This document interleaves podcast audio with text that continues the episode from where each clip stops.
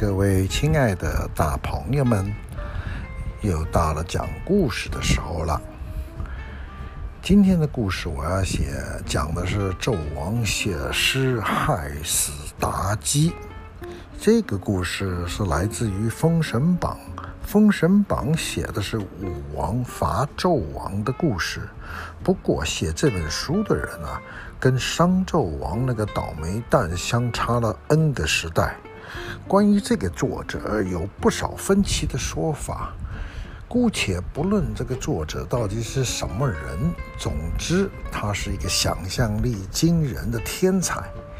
各路神呐、仙呐、人呐，在他的笔下，你刚唱完，我登场，个个面目生动，血肉丰富，只搞得风云变色。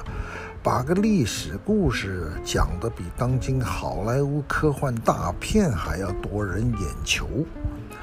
今天台湾各地庙宇、道观供奉的太上老君呐、元始天尊呐、小说里面的通天教主等等仙佛领袖啊，三番两次在《封神榜》里面亲自。到红尘大战，人坐江山，神要争名位，从天上打到地下，犹如一桌锣鼓喧天的武打戏，怎么不令人心怀好奇呀、《封神榜》曾经一度跻身于中国四大奇书之列，在康熙年间，有一个叫张书生的文人，他说了。《三国演义》啊，太写得太正义了，完全是本历史书，现实主义色彩浓重，缺乏这个奇书所具备的奇幻笔法。奇书，奇书，源于历史却有创新，才能称奇。《封神演义》《封神榜》就具备了这种特点。好。话说，故事的缘由讲的是商纣王。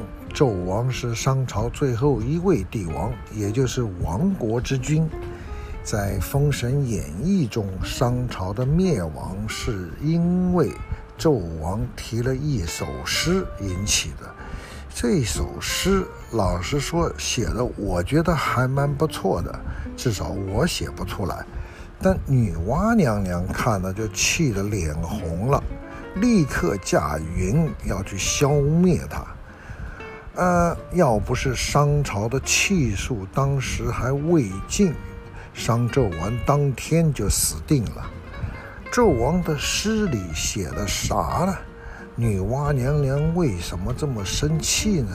这得从纣王到女娲宫进香说起。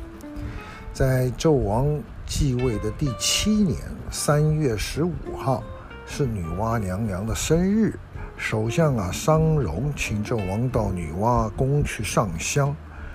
话说纣王进了大殿，往炉中焚香祷告，忽然吹来一阵风，把圣坛上的女娲向前那个垂着的帘子给吹开了。商纣王一看到女娲的圣像，如同天仙下凡，就像活着的一样，不禁怦然心动，于是就在墙上题了一首诗。当时那个宰相叫商容，他也看了这首诗，当场就是跟那个大王说：“哎，女娲是我们上古正神呐、”我们商朝的保护神，大王啊，您写这首诗会得罪娘娘的。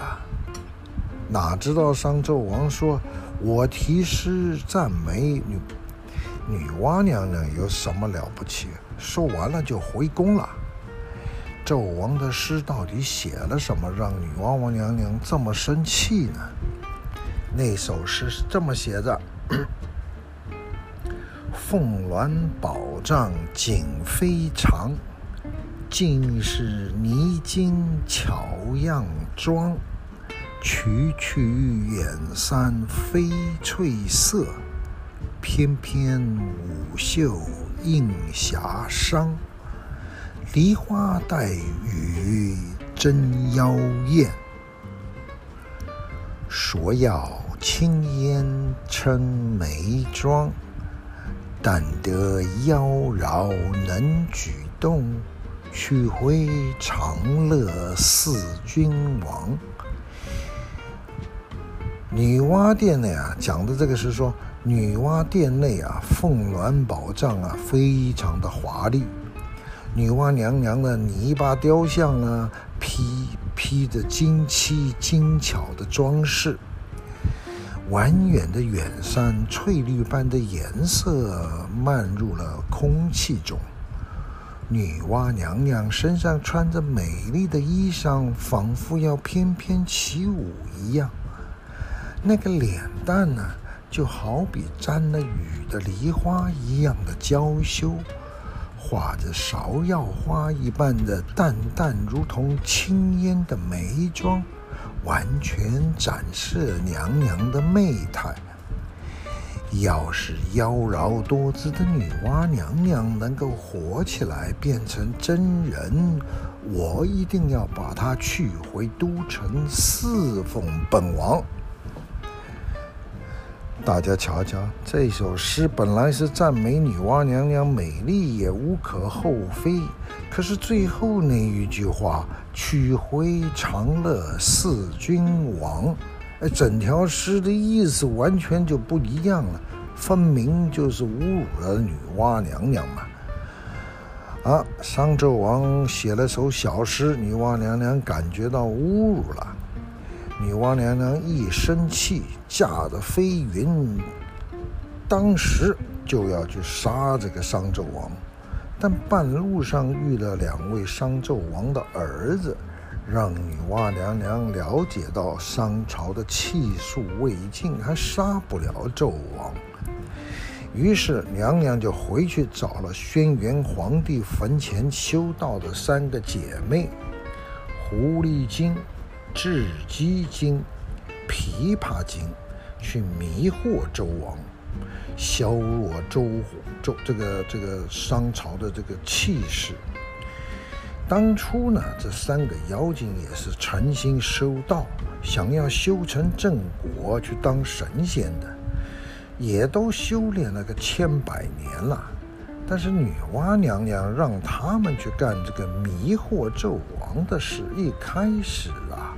三个妖精都还犹豫不定，不想去，心里面想着这样子会坏了修行，最后还是去了，因为女娲娘娘答应了他们，帮忙灭了商朝之后呢，会给他们三个人好处，帮助他们三个提早成仙。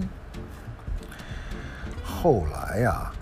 在商纣王攻打有苏部落，有苏部落战败之后，就献出了那个自己的女儿，叫苏妲己，求了和平，然后就有了商纣王得到了妲己，然后沉迷于妲己的美色，不理朝政，大兴土木，盖了一个千丈高的露台，酒池肉林。商纣王也就在妲己的影响之下，从此寄情于声乐，不问政事。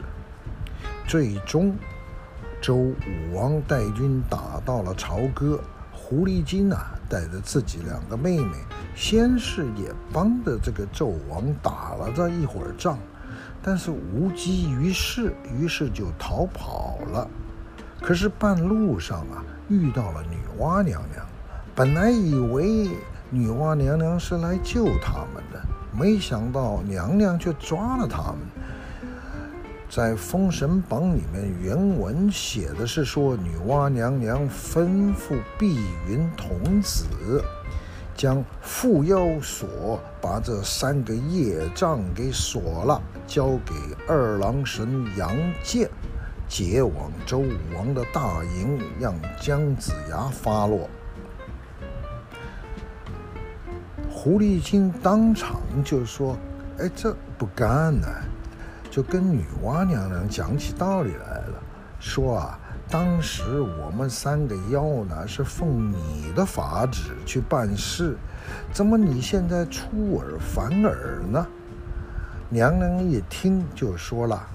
当初我让你们去断送商纣王的江山，又没让你们去残害生灵、荼毒百姓，你们三个造孽太重，救不得你们，还是交给了二郎神杨戬带回了大营。姜子牙呢，当然就命令斩杀三妖。雉鸡精呢和琵琶精好斩，一会儿就死了。但是不论怎么杀，狐狸精、妲己都杀不死。最后姜子牙还动用了宝贝，叫做斩仙飞刀，哎，在说了那一句经典的话：“请宝贝转身。”结果就妲己人头落地，血溅满地。哎，有人问说，妲己三妖有封神吗？哎，当然是没被封神了。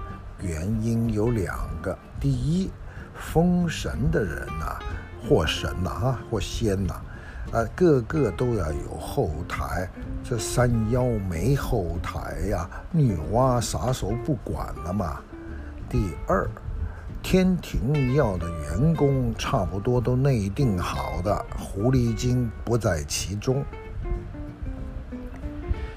可是问题来了，这样的结果是不是黑白分明呐？好人就是好人，坏人就是坏人。可是这不符合女娲娘娘上古时代的形象啊。娘娘怎么会弃车保帅，抛弃玄元三妖呢？毕竟啊，当初这三个妖呢是奉她的命令去做事啊。如果事情办好了就不理了，那怎么去统领万妖？威信何在呢？要不沾染业力，又不能出尔反尔。女娲娘娘还是想出了一个计策，那便是啊，她抽出了山妖的元神，给那个杨二郎神杨基啊一个人，这个一个替身。